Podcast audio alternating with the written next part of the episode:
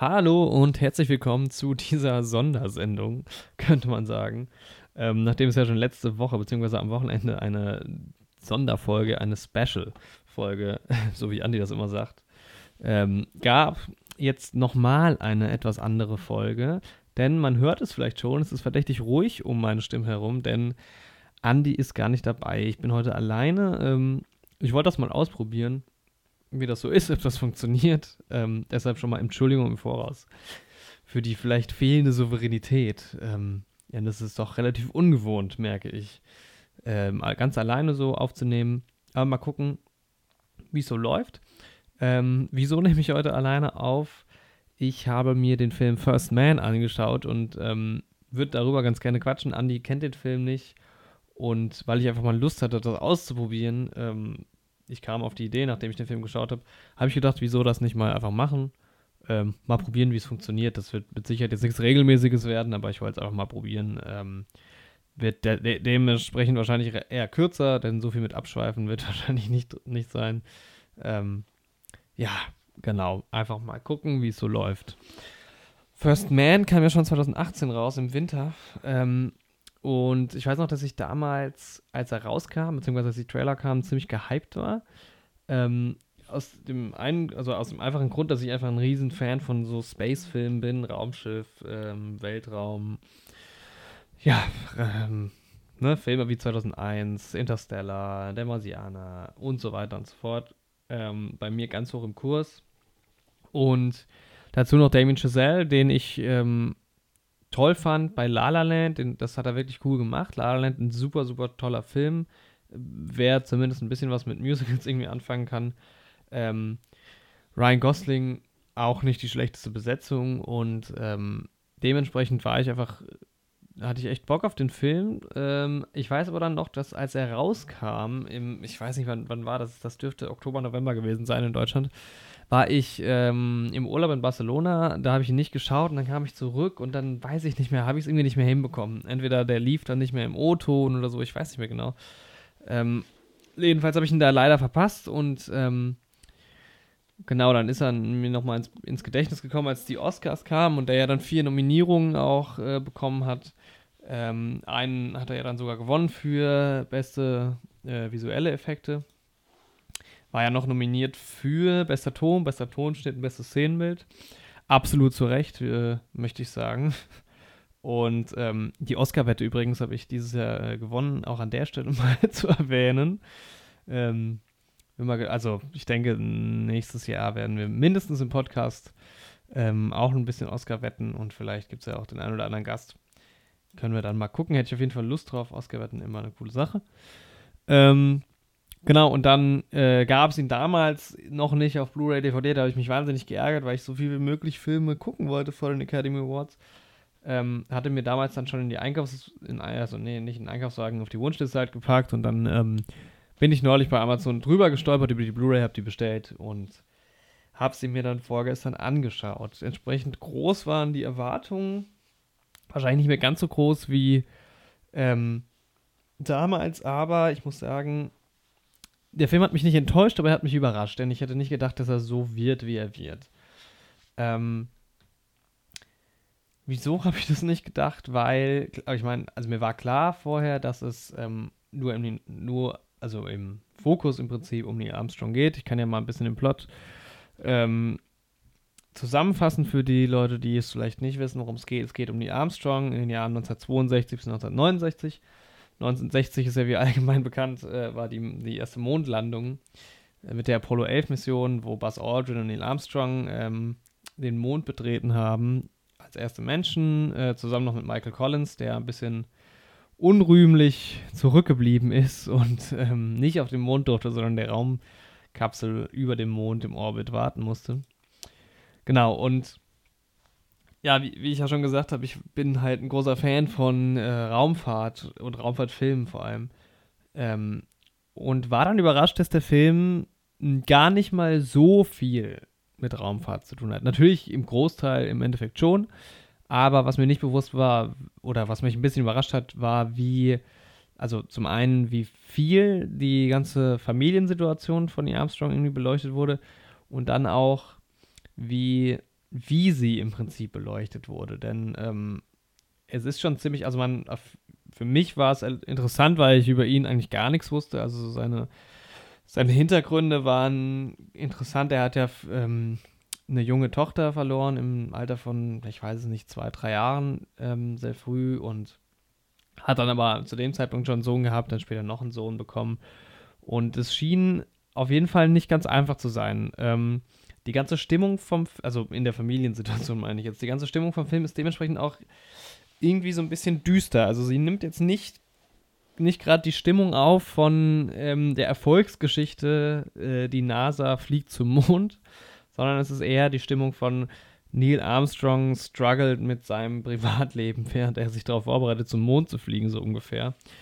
Ähm, ja, und das ist tatsächlich auch so ein bisschen der Kern von diesem Film, dass der Film eben diese zwei Seiten die ganze Zeit zeigt und ein, ja, so ein bisschen einen Balanceakt versucht zu finden zwischen, zwischen diesen Stories. Also ähm, es wird schon relativ klar getrennt immer zwischen Neil Armstrong und seiner Frau, die auch so mit die zweite große Hauptrolle hat. Ähm, die, wie heißt sie, Janet hieß sie, oder Jen haben sie alle nur genannt damals, äh, gespielt von Claire Foy, von der ich vorher noch nichts gesehen hatte.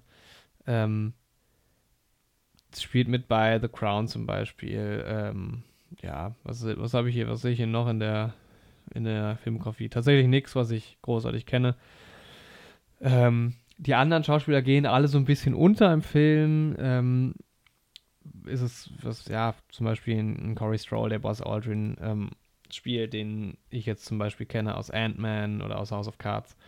Ähm, die sind tatsächlich einfach, liegt einfach daran, dass die Rollen nicht so sehr präsent sind. Also es geht vor allem natürlich um Neil Armstrong, ähm, also man sieht sehr viel Ryan Gosling und um seine Frau auch ein bisschen. Ähm, was erstaunlich daran ist, dass tatsächlich aber äh, Neil Armstrong bzw. Ryan Gosling sehr wenig redet. Also dieser Film ist generell, ähm, es ist eher so ein Bild, Bild, wie sagt man, also der Fokus liegt eher auf den Bildern als auf den Dialogen.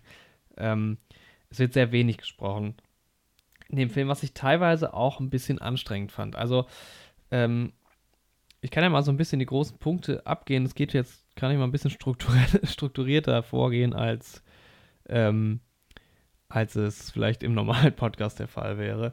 Genau, nochmal zum Drehbuch. Also ähm, man sieht eben also immer diese Ausschnitte von bestimmten Jahren, in denen bestimmte Ereignisse passiert sind, entweder in der Familie quasi, wie das zum Beispiel ganz am Anfang der Tod von der Tochter, oder eben bestimmte Ereignisse in diesem, in diesem, in dieser Entwicklung der NASA. Also ähm, von der Film startet mit einer ähm, schönen Sequenz, wie Neil Armstrong in so einem äh, ich weiß nicht, wie die Flugzeuge heißen, aber diese Flugzeuge, die so über der Atmosphäre fliegen, also noch quasi noch am ganz am Anfang von seiner Raumfahrerkarriere, in Anführungszeichen, äh, wie er da Tests macht und das geht dann immer weiter. Dann ist man im, in diesem Astronautentraining drin, später sind wir dann in so ähm, anderen Raketentests und ähm, es ist so ein bisschen einfach die, die, die NASA-Karriere von Neil Armstrong, bis er es dann in die Raumkapsel im Prinzip schafft und dann ähm, auch durch einen eher traurigen Zufall ähm, als Commander für die Apollo 11 Mission eingesetzt wird und äh, letztendlich zum Mond fliegt. Ähm, diese Storyline so weit, so gut. Ähm, ich muss sagen, diese NASA-Thematik interessiert mich einfach wahnsinnig und deshalb war das auch irgendwie immer cool. Ähm, auf der anderen Seite stand aber eben diese, diese ganze Familiensituation und das fand ich wiederum ja, ein bisschen zäh. Es hat manchmal auch irgendwie den ganzen Film so ein bisschen ausgebremst, weil man ist natürlich irgendwie mit dem Wissen, dass, dass eben die, diese drei Leute am Ende auf dem Mond landen werden, ähm, arbeitet man natürlich im Film so ein bisschen darauf hin und diese ganzen Familiensituationen reißen einem immer so ein bisschen daraus. Ich weiß nicht, ob es vielleicht daran lag, dass einfach meine Erwartungshaltung so ein bisschen mehr Richtung Raumfahrt ging und ein bisschen mehr Richtung ja, diese ganze Entwicklung in der NASA und gar nicht so sehr was mit, mit Ryan, wollte ich schon sagen, mit äh, Neil Armstrong passiert ist damals. Ähm, aber dadurch hatte ich halt durch diese ganzen, diese, diese, Storyline mit der Familie, die also im Prinzip schon tatsächlich ja immer so im Wechsel stattfindet mit ähm, NASA-Geschichten. Also man hat äh, im Prinzip immer so eine bestimmte Zeit, es wird auch immer mit Texttafeln, mit Zeit gearbeitet, finde ich an, an, sich gut. Ähm, aber irgendwie hat Damien Chazelle das nicht so ganz geschafft, dass das so einen Flow kriegt. Also ich habe generell ähm, eine ganze Weile gebraucht, so ein bisschen in die Story reinzukommen. Vor allem, wenn man sie nicht kennt. Man startet eben mit dieser Flugsequenz, die beeindruckend äh, inszeniert ist. Generell muss man sagen, alles, was so mit dieser Raumfahrt zu tun hat, sehr gut inszeniert. Ähm, und dann plötzlich ist man bei diesem Familienthema und der Krankheit der Tochter. Und dann, wenn man damit nicht rechnet, erstens und zweitens vielleicht die Story auch nicht kennt, dann muss man sich da erstmal so ein bisschen orientieren. Und das dauert dann schon so ein bisschen, bis man irgendwie so in diese Richtung geht, ah, okay, Neil Armstrong, der Astronaut und nicht irgendwie man in diesem schon relativ düsteren Familiendrama hängen bleibt. Ähm, dieser Effekt wird natürlich dann noch ein bisschen dazu äh, damit verstärkt, dass relativ wenig gesprochen wird. Also man hat sehr viel so atmosphärische Musik, die nicht schlecht ist. Aber ich habe immer so ein bisschen darauf gewartet, dass da musikalisch über den ganzen Film, es gibt ein paar Stellen, wo dann die Musik auch mal aufbricht und aufblüht quasi. Ähm, aber ja, gerade am Anfang der Geschichte ist man in so einem sehr. Es ist nicht, nicht sehr tragisch, möchte ich sagen. Ähm, also es zieht einen jetzt nicht komplett runter, aber es ist schon eine sehr ruhige, dunkle Stimmung. Und ja, es dauert alles so ein bisschen, weil irgendwie, es gibt wenig Dialoge, man hat am Anfang wenig, woran man sich festhalten kann, fand ich. Mm. Und es hat einfach ein bisschen gedauert. Ich hatte jetzt nicht so das Gefühl, dass ich da saß und nach den ersten fünf Minuten gedacht habe, geil, jetzt geht's los, jetzt bin ich auf einer Reise, jetzt will ich diese Geschichte sehen, sondern es hat gut 20 Minuten gedauert oder 15 bis 20 Minuten, ich habe nicht auf die Uhr geschaut, bis dann diese ganze Geschichte, dieser eigentliche rote Faden so ein bisschen losging. Also das am Anfang war eher so eine Vorgeschichte, was ich auch gut finde. Ich mag das in Filmen, wenn die Vorgeschichte im Prinzip ein bisschen ausgeschmückt wird, weil ganz oft hat man in Filmen irgendwie äh, so eine kurze Vorgeschichte von fünf Minuten oder zehn Minuten und dann geht es irgendwie erst so los. Und dann denke ich mir manchmal, okay, dafür kann man sich vielleicht auch ein bisschen mehr Zeit nehmen, um die Charaktere kennenzulernen. Bei First Man war es aber so, dass es einfach ähm, nicht funktioniert hat also es, und dadurch sich einfach sehr lang angefühlt hat, auch wenn 15 Minuten vielleicht nicht lang waren, aber ähm, diese Vorgeschichte und dieses Einführen der Charaktere hat einfach nicht so ganz gut funktioniert. Und das ist ja auch nicht so, dass der Film ähm, quasi nur in einem kurzen Zeitraum spielt und man müsste jetzt irgendwie erklären, was vorher passiert ist, sondern der Film spielt ja generell eh sowieso über einen längeren Zeitraum von sieben Jahre, sieben, acht Jahre. Ähm, deshalb ist es ja auch gar keine richtige Vorgeschichte. Aber ja, wie gesagt, ähm, hat mich da ein bisschen schwer getan, direkt reinzukommen. Ähm, es ist auch keine Heldengeschichte, muss man sagen. Also ähm, klar, Neil Armstrong mag der ein oder andere vielleicht als Held auch ähm, betiteln und irgendwie, der Film heißt auch First Man. Ähm, der Fokus liegt ganz klar auf ihm. Aber es ist eher eine, eine tragische Geschichte, eine, die Tragik um ihn. Es ist, ähm, es hat, also ich hätte es mir gewünscht, aber das ist halt der Film, einfach so ist er. Aber ich habe irgendwie mir gewünscht, dass es halt, ja, also wie man es halt bei, wenn man sich jetzt Apollo 13 anguckt, ich glaube, das ist ein ganz guter Vergleich, Apollo 13 ist eine krasse Heldengeschichte, ja. Am Ende steht da ähm, Tom Hanks und ähm, wer da noch dabei ist, ich weiß nicht, Gary Sinise spielt ja auch mit, aber ich glaube, der ist im Endeffekt gar nicht mit oben in der, in der ähm, Apollo 13 Kapsel, aber Tom Hanks, die Rolle von Tom Hanks, ich weiß nicht genau, wie, der, ähm, wie der Mensch heißt, das ist eine, irgendwie eine klare Heldengeschichte so. Und bei First Man ist es irgendwie nicht so. Da ist, ähm, also vielleicht ein tragischer Held, weil klar, er ist im Prinzip ein Held, ist ja auch eine historische äh, Figur, aber ja, man sieht irgendwie die ganze Zeit nur so ein bisschen die Abgründe. Also es ähm, hat mich auch so ein bisschen, ein bisschen genervt fast schon. Das ist immer nur, also das ist auch, man hat, man hat halt auch Ryan, äh, Ryan Gosling mit seinem typisch traurigen Gesicht, wie man es irgendwie so kennt. Ich glaube, wenn Ryan Gosling einfach nur neben einem sitzt, da denkt man, ach, was ist mit dir los? Aber er guckt einfach so. Und äh, ich hätte irgendwie, ich hätte mir gewünscht, dass Ryan Gosling mal mehr so, keine Ahnung, ein bisschen mehr diese, aus dieser traurigen Emotion rauskommt und vielleicht ein bisschen, ja, vielleicht auch mal ein bisschen positive Gefühle rüberkommen. Ähm, dann Jetzt muss ich gerade mal durch meine Notizen so ein bisschen gucken. Ähm, ja, und dann ist es halt auch so, dass es tatsächlich, was aber, wie ich finde, völlig okay ist, der Film heißt First Man, aber tatsächlich erfährt man nicht sehr viel mehr, außer ähm, die Neil Armstrong-Geschichte. Man, also, wie gesagt, außer die Frau sind alle anderen im Prinzip eher egal. Ähm, ja, völlig okay, dadurch, dass es halt ähm, ein Film ist, der äh, nur ihn behandelt. Manche Filme gehen da auch ein bisschen mehr auf andere ein, der nicht. Ja, ansonsten, ja, also wie gesagt, Fazit so zum Drehbuch. Ich fand auch diese, dieser Wechsel, der hat mir nicht so gut gefallen, ähm, wobei man da jetzt vielleicht auch ein bisschen mehr in die Inszenierung vielleicht reingeht, weil ganz oft passieren eben auch Zeitsprünge oder ein Wechsel von, wir sind im NASA-Training zu irgendeinem Thema in der Beziehung oder mit den Freunden oder in der Nachbarschaft von, von Neil Armstrong. Und das ist immer so, meiner Meinung nach, sehr unsauber. Und das passiert halt ständig so unsauber. Also dieses ganz ständige Hin und Her fand ich sehr nervig und sehr störend, was im Prinzip im ganzen Film dazu geführt hat, dass man nicht so richtig reinkam. Ähm, auf der anderen Seite dann wieder die Szenen in, den, in der Raumkapsel, zum Beispiel ganz am Anfang in dem Flugzeug oder es gibt auch eine Situation, wo ähm, bei einem Testlauf Neil Armstrong alleine in der Raumkapsel ist und ein richtiges Problem hat. Ähm, und diese Szenen in der Raumkapsel ähm, sind immer wahnsinnig gut inszeniert. Das ist ein sehr enger Raum. Ähm, und man kann im Prinzip auch gleich mal die Kamera ein bisschen ansprechen, weil die Kamera ist ein großes Thema bei dem Film, weil die Kamera auch sehr ähm, divers ist. Ähm, die Kamera ist von äh, Linus Sandgren, der hat auch schon La La Land gemacht. Ähm, American Hustle zum Beispiel auch.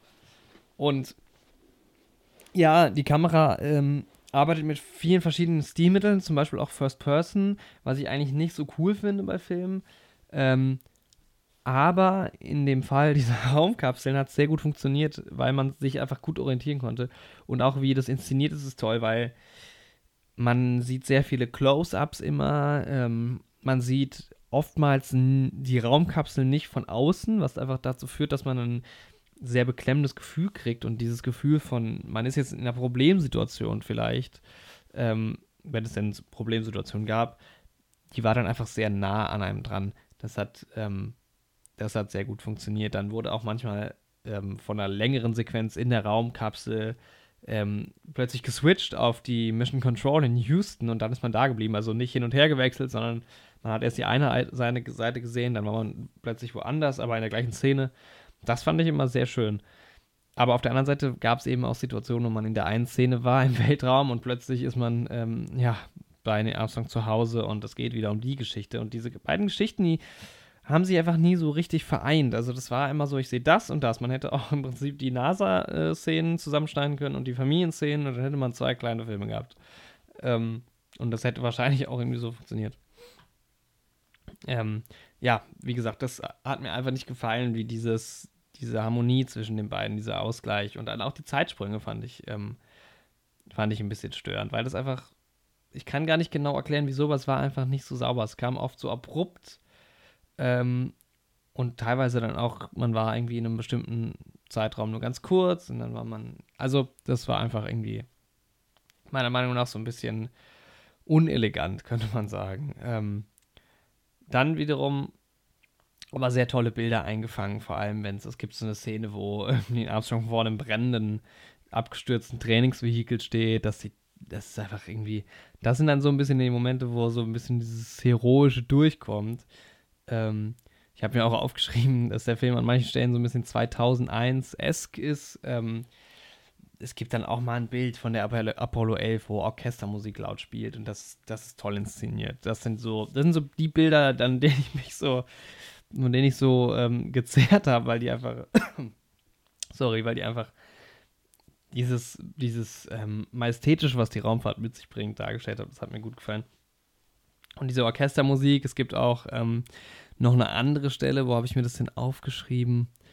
Ähm, Finde ich gerade nicht auf die Schnelle, aber ich bin nicht bestimmt gleich nochmal da.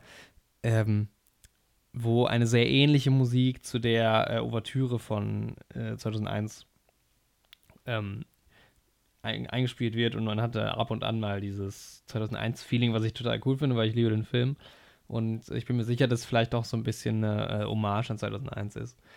Und damit auch an die Raumfahrt, weil nichts anderes ist ja auch 2001 natürlich auch an 2001 natürlich sehr weitgreifig, aber es ist natürlich auch ein bisschen eine Hommage an die Raumfahrt, logischerweise.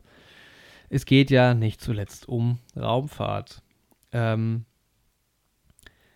ja, um die Kamera noch ein bisschen zu ähm, vervollständigen.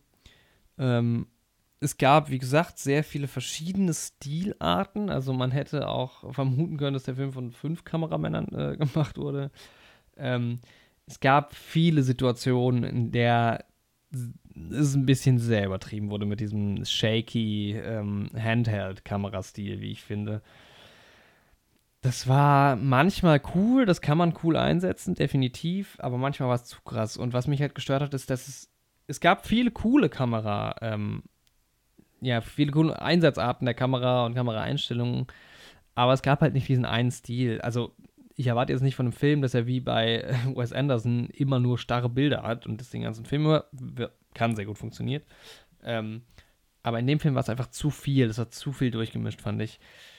Im Endeffekt natürlich irgendwo auch cool, weil man hat einfach, ich meine, die Szenen für sich waren meistens gut, außer dieses sehr krasse, shaky ähm, Kamerading. Waren die Szenen in sich immer ziemlich cool, aber man hat sich dann irgendwie so auf eine Sache eingelassen, manchmal, und dann ähm, wurde es woanders wieder ganz anders umgesetzt. Das ist jetzt ein Meckern auf hohem Niveau. Im Endeffekt stört es jetzt nicht so krass, aber es ist mir einfach ein bisschen aufgefallen. Das hätte ich persönlich irgendwie mehr gemocht, glaube ich, wenn es nicht ganz so experimentell gewesen wäre. Es ist jetzt auch nicht, nicht experimentell im Sinne von, ähm, ja, so ein bisschen Danny Boyle-Stil, wo es manchmal sehr krass wird, was auch cool ist, was auch wieder ein Stil für sich ist. Ähm, ja, aber man hat einem diesen sehr krassen Kontrast, der wahrscheinlich inhaltlich auch ein bisschen sinnvoll ist. Man hat halt viel diese shaky Kamera, vor allem in den Szenen zu Hause bei Neil Armstrong, in den Dialogen mit seiner Frau, die halt, wie ich auch schon gesagt habe, jetzt nicht so ähm, sehr ausgedehnt waren, weil es werden sehr wenige Wörter, es würde mich ja interessieren, wie viele Wörter gesprochen werden. Ähm, und dann gab es halt wieder dieses, also ja, da viel mit so Handheld-Kamera und dann halt wieder die Szenen in der Raumkapsel zum Beispiel, die halt ganz anders inszeniert sind auch diese First-Person-Sicht und so, dann wieder das und das und das, war manchmal ein bisschen zu viel, was außergewöhnlich ist. Aber gut, insgesamt die Kamera, ja, jetzt nicht sehr großartig, weil es auch einfach viele verschiedene Sachen waren und man irgendwie das Gefühl hat, man ist sich manchmal nicht so ganz sicher, aber ähm, auf jeden Fall interessant zu sehen, weil es einfach, ja, die, die Bilder an sich sind stark. Das kann man schon so sagen, nur halt im, im Gesamtbild vielleicht. Nicht so ganz meins, aber ähm, nicht schlecht, definitiv nicht schlecht. Ähm, der, was hatte ich gesagt, wie heißt er? Ich vergesse den Namen immer. Ich bin da nicht so gut drin. Linus, Linus, Linus, Linus, Linus Sandgren. Ah, John, insgesamt einen guten Job gemacht, ja. Ähm, wir können ja mal so, oder was heißt wir, ich, ähm, nochmal zu den Academy Award äh, Nominierungen eingehen, weil ähm, ich hatte, glaube ich, damals bei den Oscar-Wetten getippt, dass ähm, auch bester Tonschnitt an First Man geht, ohne den Film gesehen zu haben. Ich hatte irgendwie so ein Gefühl, und hätte ich den Film gesehen, hätte ich, glaube ich, die gleiche Entscheidung getroffen. Tonschnitt ist, ich weiß nicht, wer gewonnen hat tatsächlich im Endeffekt äh, bei Tonschnitt. Ton ist total toll, sehr atmosphärisch. Auch da wieder vor allem die Szenen halt in der Raumkapsel. Das muss man schon so sagen. Also diese Szenen bei Neil Armstrong zu Hause, die geben einfach nicht so viel her. Vielleicht ein bisschen mehr Schauspieler auf der schauspielerischen Seite, da gehe ich vielleicht auch gleich nochmal kurz drauf ein.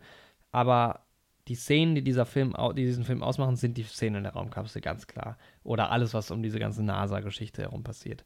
Und da trägt der Tonschnitt ein großes Stück zu bei. Es gibt viele Situationen, wo man einfach ja damit spielt, wie das halt so ist mit Weltraum, ne? Wie es auch bei Gravity manchmal so ein bisschen passiert. Ähm, Im Weltraum ist es halt still, ähm, in so einer Raumkapsel, auf der anderen Seite aber auch nicht. Es gibt halt viel Funksprüche und so bei dem ganzen Funk, da fand ich den Ton ein bisschen problematisch. Ich habe es auf Englisch geguckt und wenn dieser Funkton dazu kommt, plus ähm, irgendwelche Astronauten-Fachbegriffe, da habe ich mir dann irgendwann gesagt, ja, ich mache jetzt lieber mal die Untertitel an, obwohl ich das nicht so gerne mache, ähm, damit ich einfach so ein bisschen mehr verstehe, was abgeht, weil ich meine, sehr viel hat es nicht geholfen, weil teilweise dann auch einfach alles zu schnell passiert und man muss auch gar nicht so viel verstehen, wenn sich irgendeine Raumkapsel im All äh, mit, keine Ahnung, 500 Umdrehungen die Minute um sich selbst dreht.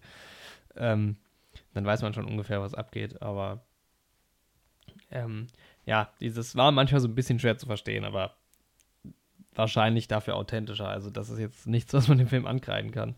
Ähm, und man kann sich ja helfen mit Synchronisation oder eben Untertiteln. Ähm, dann gibt es dann, nochmal um zurück zum Tonschnitt zu kommen, es gibt eine Szene, ähm, die einen Unfall ähm, darstellt, den ich jetzt nicht zu sehr erwähnen will. Ich gehe vielleicht gleich nochmal ganz kurz in so einen Mini-Spoiler-Teil drauf ein. Ähm, weil, wie gesagt, das ist ja nach wahren Begebenheiten. Also wer die Geschichte kennt, der, den wird dann nichts überraschen im Film. Aber ähm, ja, wo einfach was etwas äh, Unerwartetes passiert und da auch ist es schwierig darüber zu reden, wenn man nicht die Szene nicht benennt, aber ähm, auch da großartig gearbeitet mit dem Ton, immer wieder, ja. Also mehr kann man dazu eigentlich nicht sagen. Ähm, ja, viel mit einfach mit Ruhe und Lärm quasi in Anführungszeichen äh, im Wechsel und im Wechselspiel ähm, gearbeitet. Ganz toll, meiner Meinung nach. Ähm, was habe ich hier noch aufgeschrieben? Ja, toll ausgestattet. Genau, der Film war ja auch äh, nominiert für bestes Szenenbild und da muss ich sagen, absolut verdient. Und auch hier wieder auf Seiten dieser ganzen NASA-Thematik. Was ich so toll fand an dem Film war, dass der Film nicht so hochglanz produziert aussah. Oder so. Also ich mag das, wenn vor allem alte Thematiken, wie jetzt zum Beispiel ne, ein Film, der in den 60ern spielt, ähm, einen ganz modernen Look hat, so wie es zum Beispiel auch bei Hidden Figures ist. Ähm, einfach ein sehr gut produzierter Film, der aber in einer anderen Zeit spielt. Das, also, in einer, also in einer Zeit, in der es auch schon Filme gab, ähm, weil man dann diesen Vergleich hat. Natürlich gibt es auch Filme von jetzt, die in, keine Ahnung, im Jahr 1100 spielen. Ähm, aber damals gab es halt noch keine Kameras und noch keine Filme, deshalb kennen wir quasi nur diese Bilder. Aber man kennt ja Filme zum Beispiel aus den 60ern und man weiß, wie das aussah. Und da finde ich es manchmal ganz spannend, Filme, die da spielen, zu sehen, die aber neu produziert sind, so einen Hochglanzlook haben. Mag ich manchmal ganz gerne. Dieser Film hat jetzt auch nicht einen 60er-Jahres-Stil, First Man, aber alles sah irgendwie echt aus. Das ging dann nicht nur die Ausstattung, sondern auch das CGI, wenn man dann einfach mal so eine, so eine Rakete gesehen hat. Es sah einfach so aus, als wäre die wirklich da. Das klingt jetzt doof, weil ähm, es ist jetzt nicht so wie, also ja, doch, es sah einfach sehr realistisch aus. Und ganz oft sieht CGI zwar sehr gut aus, aber es sieht nicht 100% realistisch aus. Oder es, hat, es sieht einfach zu gut aus. Es hat so einen Hochglanzeffekt. Ähm, was auch nicht unbedingt am CGI liegen muss, aber halt am Stil so. Und bei First Man war es einfach so, dass, ähm, dass der Film ja irgendwie einfach so, so authentisch aussah und die um, Raketen sahen geil aus und die Instrumente, die die benutzt haben und und und und und.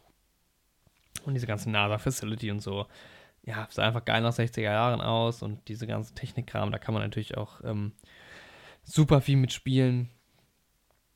Ähm, mit diesem ganzen technischen Gedöns und das war, äh, das war echt cool. Ja, äh, Musik ist noch so ein Thema, wo ich sagen muss, da hatte ich deutlich mehr erwartet. Also nachdem ja schon La La Land kam mit äh, der Kombi Damien Chazelle und Justin Hurwitz, habe ich gedacht, das ist ein Brett. Ähm, und wurde dann ein bisschen enttäuscht. Es gibt viel Musik, es gibt viel interessante Musik, aber es ist ganz viel nur so Stimmungsmusik. Habe ich ja, glaube ich, auch schon erwähnt. Dann gibt es halt diese Szenen, wo es dann so auch so 2001-mäßig wird, wo mal so ein Orchester kommt und so. Und das ist dann wieder geil. Und ich glaube auch in der, in der Schlusssequenz, ähm, über die ich gleich noch gesondert reden will, ähm, gibt es auch Musik. Und das ist dann schon immer gut, aber es ist jetzt nichts, was mir mega im Kopf geblieben wäre. Eher im Gegenteil war ich im Film manchmal so ein bisschen gelangweilt von dieser Spannungsmusik. Auch wenn sie nicht schlecht war, war auch nicht immer das gleiche, der gleiche übliche Spannungskram. Ähm, aber es war irgendwie auch nicht nichts Besonderes einfach. Ähm, zumindest zu wenig. Also ab und an schon, aber ähm, ja, da war ich ein bisschen enttäuscht, nachdem halt auch dieser Musikfilm La La Land kam und ich irgendwie das Gefühl hatte, okay, Damien Chazelle hat da ähm, hat er auch einfach ein, so ein bisschen ein Gespür für, ähm, für diese ganze musikalische. Ähm, er hat ja zum Beispiel auch an Whiplash mitgearbeitet. Ich weiß gar nicht, ob er da auch Regie geführt hat. Ich muss mal gucken. Ja, da war auch. Whiplash ist auch einer meiner Lieblingsfilme, auch ein Teil musikalischer Film und deshalb habe ich einfach gedacht, ähm, der Film wird auch so musikalisch, aber ist er dann irgendwie nicht gewesen. Was ich schade fand, weil auch da gibt einfach NASA und Weltraum und so, das gibt einfach wahnsinnig viel her. Auch 2001 zum Beispiel, wie da mit der Musik gearbeitet wird, ist unfassbar. Ähm, oder bei Interstellar. Äh, und ja, es ist jetzt auch kein Film, der sehr viel im Weltraum spielt. Er spielt schon auch viel auf der Erde, aber trotzdem, in den Momenten hätte ich es mir einfach gewünscht. Ähm, ah, jetzt sehe ich auch wieder hier in meinem letzten Stichpunkt, ähm, gibt es eine Szene, wo ähm, ein Test gemacht wird im Weltraum, wo zwei Raumfähren aneinander docken und ähm, wer den Film gesehen hat oder ihn noch sehen will, in der Situation, finde ich, ist es auch sehr 2001-mäßig. So, jetzt scroll ich hier mal so ein bisschen durch meine Stichpunkte durch. Ähm, ob ich noch irgendwas habe, was ich noch nicht erwähnt habe. Ich glaube nicht. Ah, doch, Ryan Gosling. Ja, zu Ryan Gosling oder zu Schauspielern generell kann man einfach sagen. Ähm, Ryan Gosling hat das sehr gut gemacht. Es war mal wieder eine andere Rolle von ihm auch. Ähm, trotzdem war es irgendwie so ein bisschen der typisch traurige Ryan Gosling. So, ja, er sieht immer so ein bisschen traurig aus, finde ich einfach. Ähm, aber er hat halt auch nicht so viel Schauspieler müssen, ist jetzt vielleicht ein bisschen gemein, das sozusagen, aber es gibt wenig Dialoge, es gibt viele kurze Szenen nur. In vielen Szenen steht er irgendwie einfach nur da oder sitzt nur da. Manchmal hat man auch das Gefühl, es ist eine Doku tatsächlich, irgendwie, weil ähm, man einfach nur der Szene so zuschaut, aber es wird gar nichts, es passiert eigentlich gar nichts. Ähm, von daher kann man da tatsächlich jetzt, ja, ja, so, er hat es gut gemacht, mehr kann man dazu eigentlich nicht sagen. Die anderen Schauspieler auch. Ähm, mir ging die Frau von ihm ziemlich auf die Nerven, lag aber wahrscheinlich nicht an der Schauspielerin, sondern eher an der Rolle. Wie gesagt, ich kenne die Schauspielerin nicht. Ähm, das war, ich kann es ja nochmal, ach, jetzt bin ich hier wieder rausgetappt aus, aus First Man, so heißt der Film. Ähm, Claire Foy, genau, ja. Die war auch okay, es war irgendwie alles ganz gut. Ähm, aber jetzt auch nichts, was diesen Film irgendwie ähm, besonders, besonders macht ja, also insgesamt muss ich sagen, ähm, mir hat alles, was mit ähm, Raumfahrt zu tun hat, sehr gut gefallen. Die Inszenierungen in den Cups sind großartig, der Tonschnitt wahnsinnig gut. Ähm, ja, Musik, wie gesagt, hat mich ein bisschen enttäuscht, aber da war auch die Kameraarbeit einfach sehr, sehr stark und ähm, die Ausstellung, also es ist sehr intensiv, diese ganzen Raumfahrtszenen. Es hat sehr viel Spaß gemacht, die zu schauen und vor allem auch die Szene der Mondlandung, kleiner Spoiler an der Stelle, aber ja, am Ende landen sie auf dem Mond. Und diese letzte Sequenz, ähm, die mit Sicherheit auch am Ende dafür gesorgt hat, dass die Special Effects Leute den Oscar gewonnen haben, die ist wahnsinnig, also die ist einfach nur krank. Das sieht wahnsinnig gut aus, das ist saugut inszeniert, das ist, ähm, das ist einfach, sowas hat man noch nicht gesehen, muss man einfach tatsächlich mal sagen. Das ist irre, wirklich irre. Also allein diese Sequenz am Ende macht den Film schon wirklich, wirklich gut. Wenn es nur das gewesen wäre, wäre der Film für mich und davon noch mehr, dann wäre der Film für mich mit Sicherheit fantastisch gewesen. Aber es gibt eben auch die andere Seite des Films, diese ganze Familienstory, diese ganze Tragik. Ähm, teilweise auch Sachen, wo man nicht so einsteigt, wo ich nicht verstanden habe, was ist jetzt mit dem Sohn? Was ist mit der Frau? Wie, wa, was ist mit denen los? Warum, was stimmt da nicht? Ähm, man merkt nur, irgendwas stimmt da nicht die ganze Zeit. Und manchmal waren das auch Szenen, wo ich mir gedacht habe, das hätte man jetzt auch einfach lassen können. Das bringt, man, bringt uns nicht voran und irgendwie hat es mich auch genervt. Das war einfach was, was mir nicht gefallen hat. Das fand ich auch nicht gut inszeniert. Teilweise war es wirklich ganz holprig, wie man, wie man da rübergekommen ist, wie zu dieser Familiengeschichte. Man hat es einfach nicht verstanden. Also für mich hat diese ganze Storyline eigentlich keinen Sinn ergeben und ich habe nicht verstanden, wieso mir das auch erzählt wird. Klar wird ein bisschen dieses, diese Story um die tote Tochter und so, das ist so ein bisschen der rote Faden, das ist schon logisch, da gibt es dann auch am Ende nochmal einen Moment. Ähm, aber es ist halt nicht nur das, es geht auch viel um die Frauen so. Und das hätte man dann vielleicht einfach, wenn es vielleicht ein bisschen lockerer gewesen wäre, wenn es mehr so ein neutrales Abbild gewesen wäre und nicht so dramatisch, dann hätte es vielleicht ein bisschen mehr reingepasst in, in, in die ganze Geschichte. Ich weiß es nicht. Mich hat es komplett rausgerissen, mich hat es auch nicht interessiert, muss ich sagen. Dazu fand ich es noch eher, also schwierig inszeniert, sage ich jetzt mal vorsichtig. Auch da die Kamera manchmal ein bisschen sehr übertrieben. Das war dann, plötzlich war es irgendwie so Kunstfilm oft, ähm, was nicht so ganz gepasst hat. Ja, das war einfach für, mich echt der große Kontrapunkt, ähm, wo dann die guten Sachen, wie zum Beispiel die gute Kameraarbeit, ähm, wurde dann plötzlich irgendwie zu einer schlechten Sache, weil es dann plötzlich zu krass war, zu viel, zu, zu, ja, zu künstlerisch, kann man irgendwie schon so sagen. Ähm, ja, deshalb äh, bin ich im Endeffekt ähm, bei einer Bewertung von 7 von 10 Punkten gelandet. Meiner Meinung nach ein äh, sehenswerter Film, ein sehr guter Film. Ähm, aber über die 7 kommt einfach nicht hinaus, weil es einfach zu viele. Ähm, ja, es ist ein starker Kontrast zwischen sehr guter Inszenierung und wiederum einer komischen Inszenierung, die ich nicht verstehe, die mich genervt hat. Ähm, und wenn ein Film ähm, nervt an manchen Stellen, dann ist das kein gutes Zeichen. Auf der anderen Seite hat er mich auch wirklich begeistert. Also Stichwort ähm, ja, nee, ich gehe gleich nochmal drauf ein in so einem kleinen Spoiler-Part. Ähm, da kann ich nochmal erwähnen, was ich besonders geil fand. Ja, also, ähm, ein sehenswerter Film. Man muss ihn jetzt wahrscheinlich nicht gesehen haben, wenn man ähm, Raumfahrtkram cool findet, dann sollte man ihn schon gesehen haben, weil da sind die Bilder einfach fantastisch. Ähm, insgesamt hätte ich mir gewünscht, dass er besser ist, weil es einfach eine Thematik ist, die ich cool finde. So war es ein unterhaltsamer Film, der mich immer mal wieder ein bisschen genervt hat, aber gleichermaßen auch begeistert hat. Ähm, ja, das also zu meiner Review.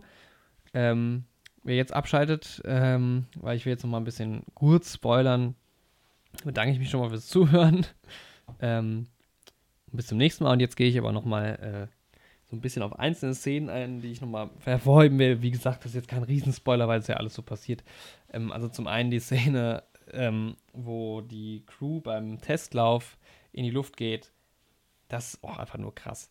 Ähm, wie dieser Funken, also wie es erst anfängt zu, also ne, es ist, die Situation ist ja, dass der Funkkontakt irgendwie abgebrochen ist und ähm, dann so ein Funke ausbricht von so einem Kabelbrand und im, innerhalb von kürzester Zeit, weil die ganze Kapsel voller Sauerstoff ist, ähm, geht ja die Kapsel in die Luft und es sterben drei Leute und nur deshalb ist ja im Endeffekt dann Neil Armstrong da quasi aufgestiegen und hat die so ein bisschen ersetzt.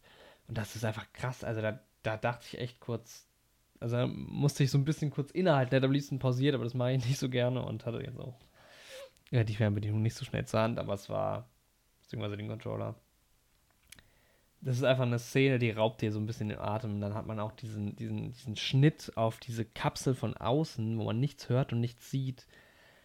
Und das ist einfach, das ist auch wieder so eine Situation, wo es einfach genial inszeniert ist, wo der Sound plötzlich also perfekt ist und man hat nur noch diese eine Einstellung auf die Tür. Das ist einfach wahnsinnig mitreißend. Ähm, ja, oder auch die Situation, wo ähm, sich die beiden Männer oben bei diesem Rendezvous mit der, wie ist die Kapsel? Ich habe es mir irgendwo aufgeschrieben.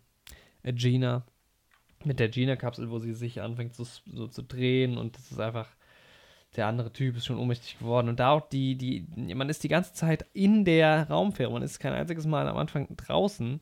Ähm, und man fühlt sich dadurch so ein bisschen verloren und ist einfach total dicht in der Szene drin. Und ähm, das sind auch die Momente, wo Ryan Gosling gut performt hat, finde ich, wobei da ihm auch bestimmt der Schnitt so ein bisschen geholfen hat in die Gesamtsituation. Ähm, und wie sie es dann am Ende doch noch schaffen. Und das ist einfach, das ist jetzt nicht spannend, weil man weiß ja irgendwie, dass sie es schaffen werden, aber es ist, ähm, es sind einfach so stressige Situationen, die einen mitnehmen und das ist großartig. Und dann halt ähm, ganz klar, die Szene am Ende ist einfach top. Äh, ich habe jetzt nochmal gelesen, dass diese Nummer mit dem Armband, wie er ein Krater wird, wohl nicht so passiert ist. Also er hatte den, es gibt wohl keinen Record darüber, dass er dieses Armband dabei hatte, obwohl er diesen Krater wohl besucht hat. Und das sind einfach nur, das ist einfach nur zum Genießen. Also man, man arbeitet sich so ein bisschen durch diesen Film durch, auch mit dieser ganzen Familiengeschichte und so. Und dann ähm, ist man am Ende auf dem Mond und es ist alles so ruhig und man guckt auf die Erde und das ist, ist halt auch geisteskrank, wie es aussieht. Es ist halt krass, wirklich krass irgendwie. Es ist allein diese Spiegelung in seinem Visier ist fantastisch und ähm, einfach eine saugeile Szene. Bis jetzt, glaube ich, die Lieblingsszene in diesem Jahr, beziehungsweise halt in Filmen, die ich in diesem Jahr gesehen habe. Ähm, ja, ich weiß gar nicht, habe ich irgendwie noch eine, eine besondere Szene, die ich noch im Kopf habe. Ich glaube, ich habe mir nichts mehr aufgeschrieben. Ja, genau. Ähm, Landesequenz. Ach stimmt, am Ende geht es ja auch noch mal. Am Ende ist er ja auch noch mal zurück. Ich hatte auch gedacht, dass der Film vielleicht äh, auf dem Mond endet. Geht ja dann noch mal so ein paar Minuten. Ähm, Im Endeffekt ja auch nicht. Äh, nichts mehr Weltbewegendes.